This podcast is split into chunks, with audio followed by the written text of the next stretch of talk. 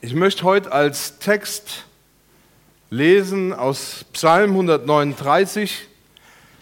Viele von euch werden merken, dass das kein klassischer Ostertext ist, aber ich hoffe trotzdem, die Kurve noch zu kriegen. Ja? Also, Psalm 139, ich lese die Verse 1 bis 6.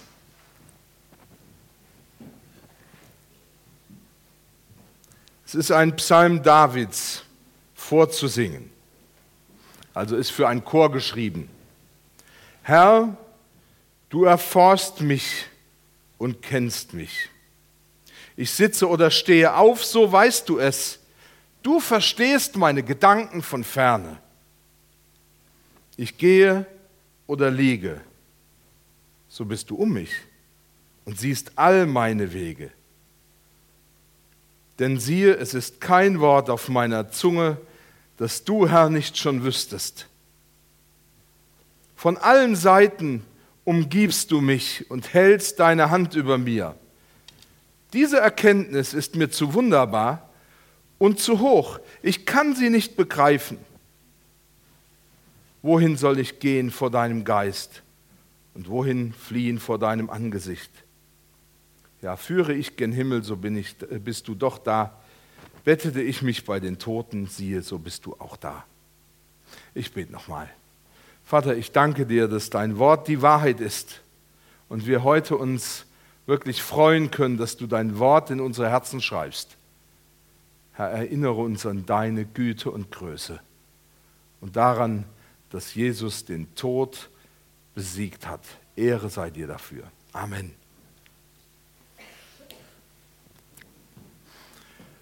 Wenn Gott wegschaut oder sein Gesicht versteckt, dann ist das ein Ausdruck dafür, dass Gott seine Ablehnung ausdrückt. Es ist ein Ausdruck dafür, dass Gott sich von diesem Menschen, vor dem er sein Gesicht versteckt, total zurückzieht. Er distanziert sich. Ehrlich gesagt, niemand will das erleben.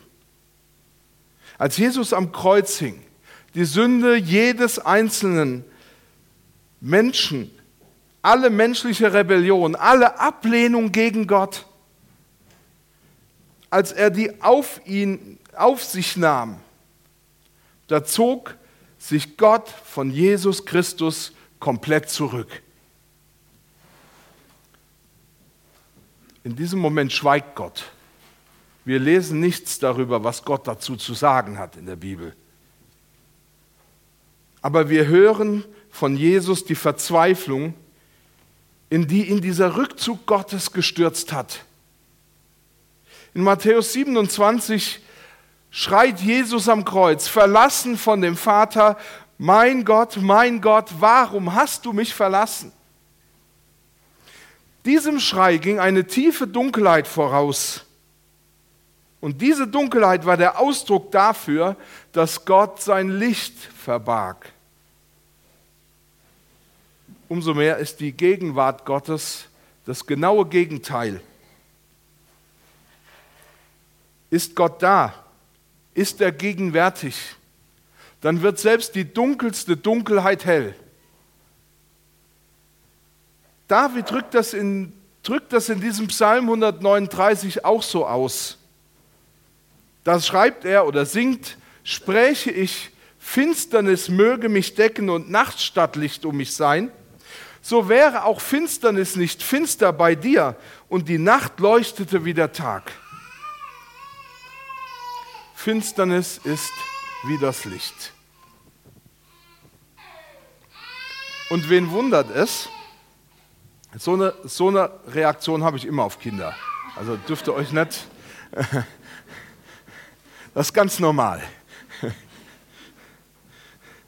Und wen wundert es, wenn Jesus sich selber als das Licht dieser Welt bezeichnet? In Johannes 8 heißt es, da redete Jesus abermals zu ihnen und sprach, ich bin das Licht der Welt. Wer mir nachfolgt, wird nicht wandeln in der Finsternis, sondern wird das Licht des Lebens haben. Das heißt, überall, wo Gott bzw. wo Jesus Christus ist, da ist es hell und dort herrscht Klarheit. Und Klarheit bedeutet, ich muss nicht rätseln, was Gottes Absichten sind. Und ich muss auch nicht darüber philosophieren, ob Gott mich liebt. Ich darf es einfach annehmen und wissen. Ja, Jesus betrachtete es als seine Aufgabe, sein Licht in die Dunkelheit dieser Welt hineinzubringen. Wir feiern heute die Auferstehung von Jesus. Jesus ist nicht in der Dunkelheit des Todes geblieben, sondern er hat dem Tod die Macht und auch die Finsternis genommen, als er die Finsternis des Todes ein für allemal durchbrochen hat, hat er gesiegt. Wer jetzt zu ihm kommt, wer an ihn glaubt, sich mit Jesus verbindet, der lebt im Licht. Und das Charakteristische an diesem Licht ist es, dass Gott sich dir voll und ganz zuwendet. Und was das für diejenigen bedeutet oder denjenigen, dem Gott sich voll zuwendet, wird uns an unterschiedlichsten Stellen in der Bibel gezeigt. Unter anderem auch in Psalm 1, wo der Psalmist das so ausdrückt, der Herr kennt den Weg des Gerechten. Und damit ist gemeint, dass Gott auf diesen Menschen besonders achtet. Ich möchte heute über das Thema sprechen, Gott sieht dich. Und in unserem Predigtext in Psalm 139 wird das noch etwas genauer beschrieben. Dort erfahren wir, wie intensiv sich Gott mit dem beschäftigt, der zu ihm gehört. Dort heißt es, und ich möchte es euch nochmal in Erinnerung rufen, Herr, du erforst mich und du kennst mich. Ich sitze oder stehe auf, so weißt du es. Du verstehst meine Gedanken von ferne. Ich gehe oder liege, so bist du um mich und siehst all meine Wege. Gott sieht mich, Gott sieht dich. Und das Erste, was ich mit euch bedenken will, ist, du bist Gottes Forschungsprojekt. Herr, du erforst mich und du kennst mich. Im Hebräischen steht hier ein Wort, das eine gründliche Untersuchung oder Erforschung meint. Das heißt, er, Gott, versucht alles über diesen Menschen herauszufinden. Er will wissen, was dieser Mensch denkt. Er will wissen, was ihm schmeckt. Er will wissen, mit was er sich so den ganzen Tag beschäftigt. Wofür schlägt sein Herz? Was sind seine Leidenschaften und was kann er überhaupt nicht leiden? Gott ist absolut aufmerksam. Er sieht dich. Ich habe einen Artikel über Führung gelesen da ging es darum, dass man seine Ideen im Unternehmen durchbringen kann. Und da gibt es immer wieder die Sache, dass manche Ideen einfach gar nicht wahrgenommen werden. Und dann hat die Person geschrieben, die den Artikel geschrieben hat, es gibt nur zwei einfache Gründe, aus denen sie oder du überhört wirst. Das erste ist, du wirst gar nicht wahrgenommen, man kann dich irgendwie nicht sehen. Und das zweite ist, du wirst nicht ernst genommen. Sich nicht wahrgenommen oder nicht ernst genommen zu fühlen. Und ich weiß, das kann verletzend sein und das kann sogar mit der Zeit krank machen. Der Grund für Verwahrlosung, warum sich Menschen gehen lassen, ist häufig der, ich werde nicht wahrgenommen. Wenn wir den Eindruck haben, dass wir nicht wahrgenommen oder ernst genommen werden, dann rauscht unser Selbstwertgefühl in den Keller. Wir werden einsam. Als Kinder haben wir häufig Fußball gespielt, nachmittags nach der Schule. Und ich war, das waren so die Plätze, die man mir zugewiesen hat, in der Abwehr oder im Tor. Und äh, ich war bei beidem nicht gut. Man kann sagen, jeder Schuss ein Treffer. Und irgendwann haben die Kinder, mit denen ich gespielt habe, sich die überlegt, sie könnten mich ja Luft nennen.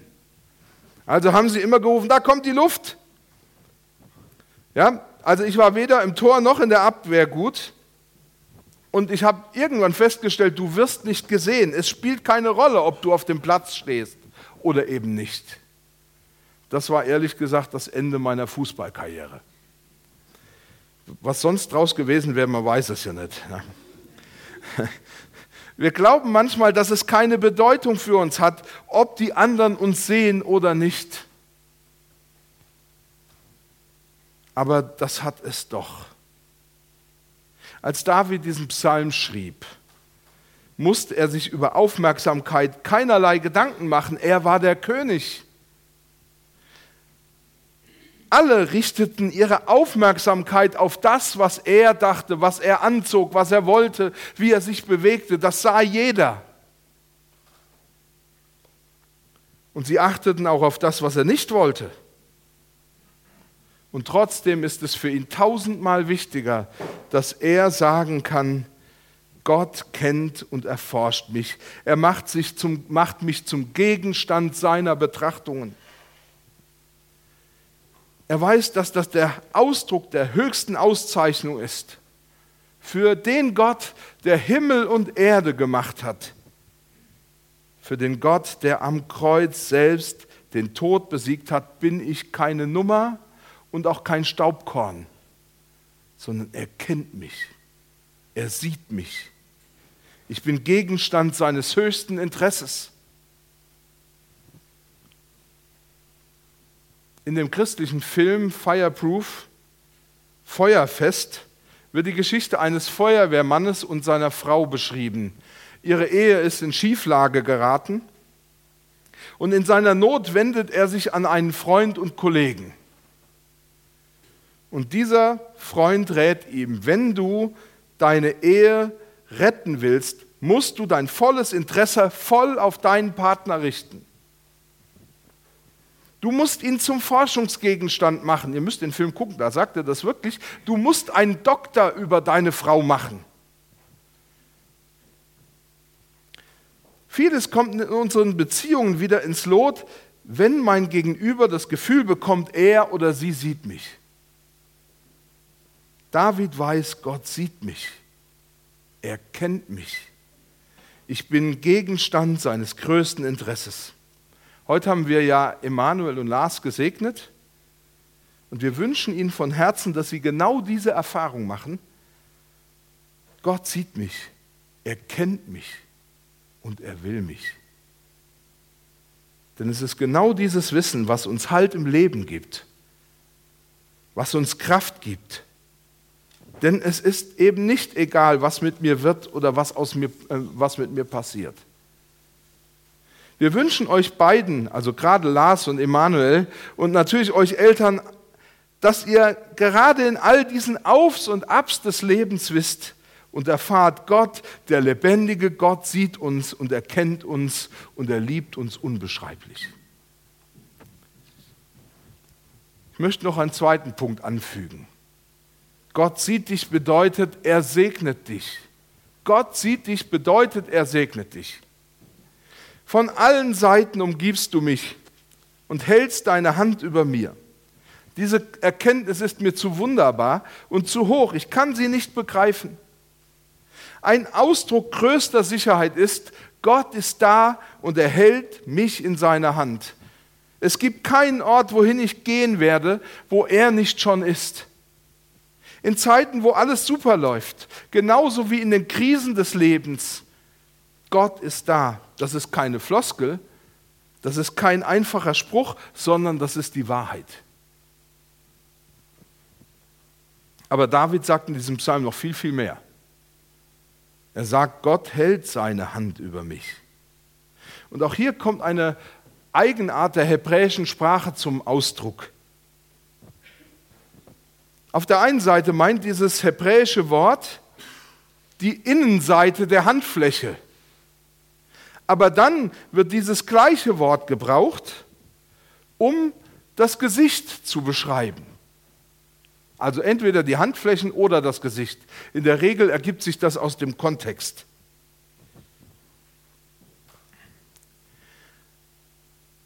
Und im Alten Testament wird beides mit Segen oder Segnen in Verbindung gebracht. Beim Segnen heben wir die Hände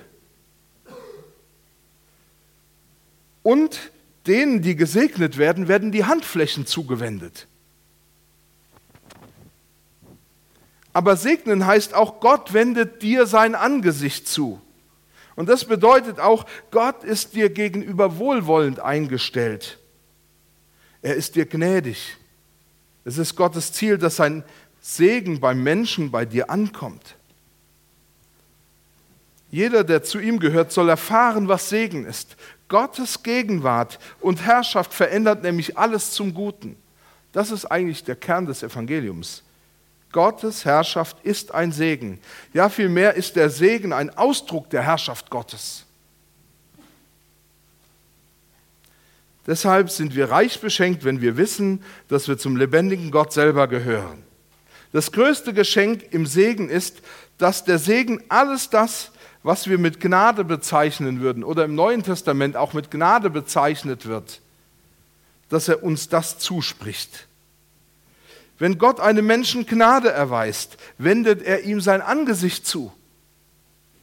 Das heißt, er nimmt ihn wahr und er zeigt ihm seine ganze Zuneigung. Gunst oder Gnade meint nämlich Berücksichtigung und Zuneigung. Und empfangene Gnade bedeutet, dass das Gesicht des Menschen, der diese Gnade empfängt, anfängt zu strahlen und zu leuchten. Es war gewissermaßen die priesterliche Pflicht damals des hohen Priesters, angefangen bei Aaron und seinen Söhnen, den Israeliten immer und immer wieder vor Augen zu halten, dass Gott, wenn sie das Volk segnen, sich gnädig zuwendet. An die Gottlosen erinnert man sich nicht mehr. Auch Gott erinnert sich nicht an sie. Gott wendet sich zu und dann wird seine Kraft im Leben dessen, dem er sich zugewandt hat, erfahrbar. Von der Wortbedeutung her meint das Wort Segen im Alten Testament Heilkraft, oder, also Heilskraft oder heilschaffende Kraft. Sodass die Bedeutung eigentlich von Segnen wäre, mit einer heilschaffenden Kraft begabt zu werden. Segen bedeutet auch Lebenskraft. Und diese Lebenskraft nehmen wir überall wahr, auch in der Natur zum Beispiel, in der Fruchtbarkeit beim Menschen, bei Tieren und Pflanzen. Segen ist von daher auch etwas ganz Leibliches, was Kreatürliches, was Natürliches, was Materielles. In der Fruchtbarkeit, die Wachstum und Gedeihenschaft wird Gottes Schöpferkraft verborgen und stetig weiter. Daran können wir sehen, wie, wie sie dauernd und immer wirkt. Segen als Lebenskraft wirkt daher auch in Gesundheit, im hohen Alter und darüber hinaus in der körperlichen und geistigen Energie, die einen befähigt, gewisse Arbeiten zu tun. Doch würden wir den Segen nur allein aus diesem Materiellen nehmen, dann müssen wir sagen, wer auf solche Weise, auf diese natürliche Lebenskraftweise von Gott mit Segen ausgestattet wird, der hat noch nicht das volle Leben. Ohne die Gemeinschaft mit Gott bleibt Leben wertlos und bleibt letztlich jeder Segen, tja, wertlos. An all dem können wir auch erkennen, dass Segen mehr ist als nur ein frommer Wunsch oder ein schönes Gedicht. Segen ist ein Machtwort. Er spendet, was er zusagt. Er ist unwiderruflich. Einmal ausgesprochen kann er nicht mehr zurückgenommen werden. Segen und Fluch übermitteln keine Informationen und sprechen auch nicht einfach einen Wunsch aus, sondern möchten bewirken, was sie zusagen. Und in der hebräischen Bibel hängt diese Wirkung immer von Gott ab. Sie funktioniert nicht selbsttätig, wie zum Beispiel bei einem Zauber oder so. Segen sagt dem Menschen von Gott erbetene Dinge zu. Und wichtig ist und bleibt seine Unterscheidung vom Wunsch. Segen ist mehr und anderes als ein guter Wunsch, den man ausspricht. Segen ist auch nicht, wie vielleicht manche denken, die Kraft des positiven Denkens.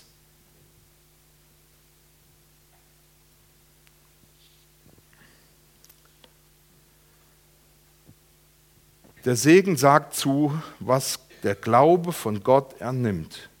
Im Segen wird die Gemeinschaft begründet oder bestärkt oder bestätigt. So wird ein Ankommender bei den Nomaden zum Beispiel mit einem Segensgruß begrüßt. Und wenn er mit diesem Gruß begrüßt wird, dann wird er gewissermaßen in die Lebensgemeinschaft dieser Familie oder Sippe mit hineingenommen. Er hat Anteil an all ihren Gütern. Und wird jemand mit dem Segensgruß verabschiedet, dann darf er wissen, selbst wenn ich jetzt gehe, kann ich immer noch mit der Zuwendung und der Hilfe dieser Gemeinschaft, dieser Familie rechnen. Wir sehen schon, dass Segen etwas Großartiges ist. Deshalb dürfen und können wir den Wert des Segens niemals unterschätzen. Denn im tiefsten stimmt es total, an Gottes Segen ist alles gelegen. Und wir wünschen, dass gerade Emanuel und Lars und ihren Eltern und Familien, dass ihr spürt, die Herausforderung der Erziehung oder das Finden des richtigen Lebenswegs sind abhängig davon, dass Gott segnet.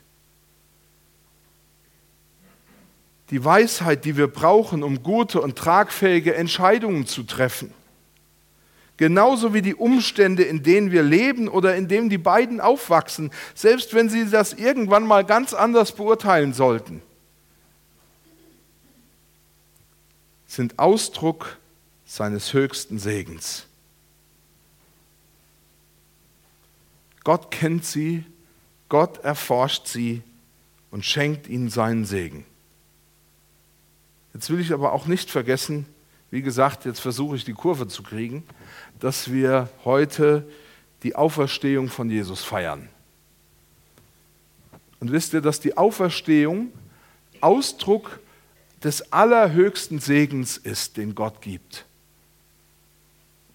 Jesus sagte in Matthäus 28, Vers 18, viele von euch kennen das unter dem Missionsbefehl, aber hier wird eigentlich ein Segen ausgedrückt.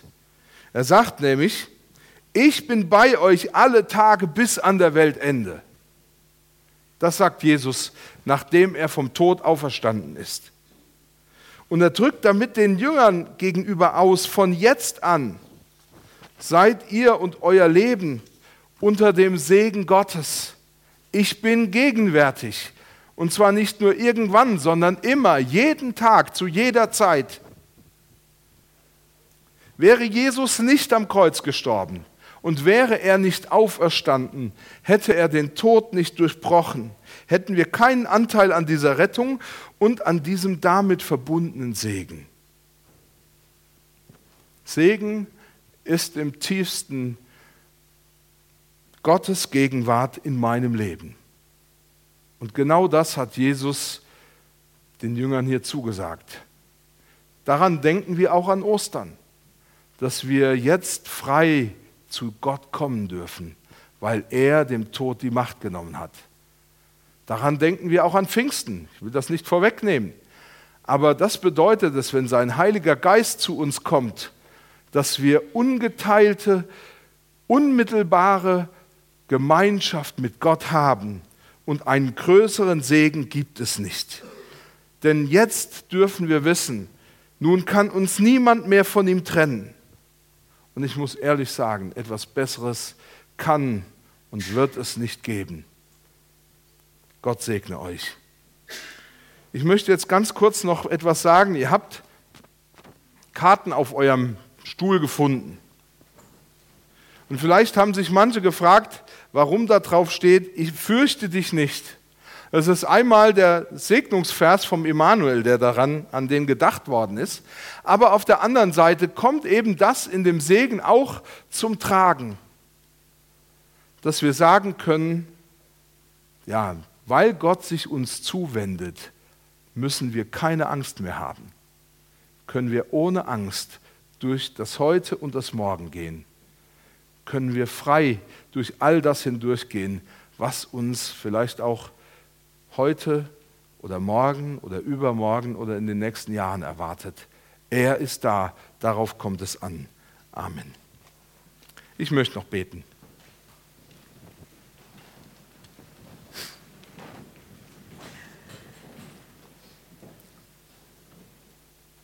Ja, ich danke dir, dass du dich uns ganz zuwendest dass du uns erforschst, dass du alles tust, um uns kennenzulernen, dass du uns siehst. Danke für diesen Segen, für diesen Halt, für diesen Frieden, den das schenkt. Amen.